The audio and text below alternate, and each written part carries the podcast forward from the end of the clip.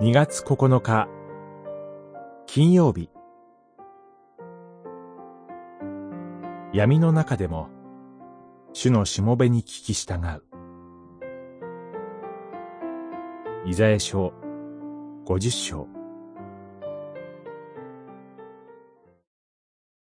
お前たちのうちにいるであろうか。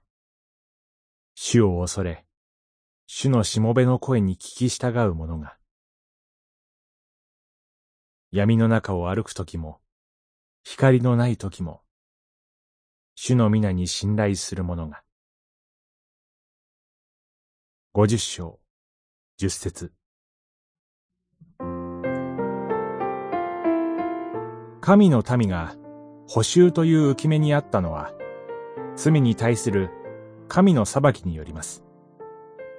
しかし、なおイスラエルの民は、自らの罪に向き合おうとしません。主は言われます。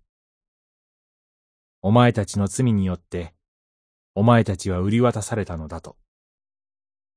さらに、神の呼びかけにも答えようとしません。何故私が来ても、誰もいないのか、呼んでも答えないのか。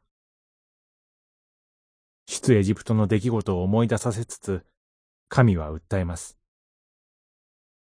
そこに、主のしもべが登場します。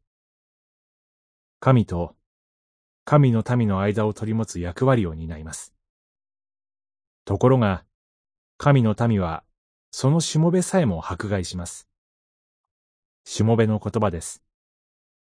打とうとする者には、背中を任せ、髭を抜こうとする者には、頬を任せた。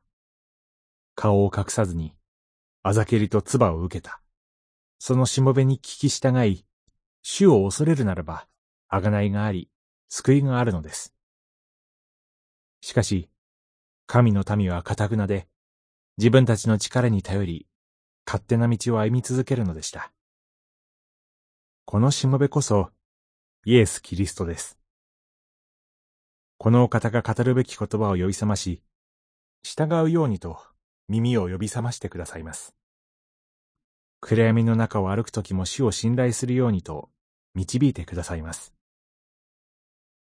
このお方を受け入れるならば、あがないと救いがあります。主のしもべに聞き従い続けましょう。祈り、昔も今も変わることなく語りかける神よ。主のしもべ、イエス・キリストが与えられている恵みを感謝します。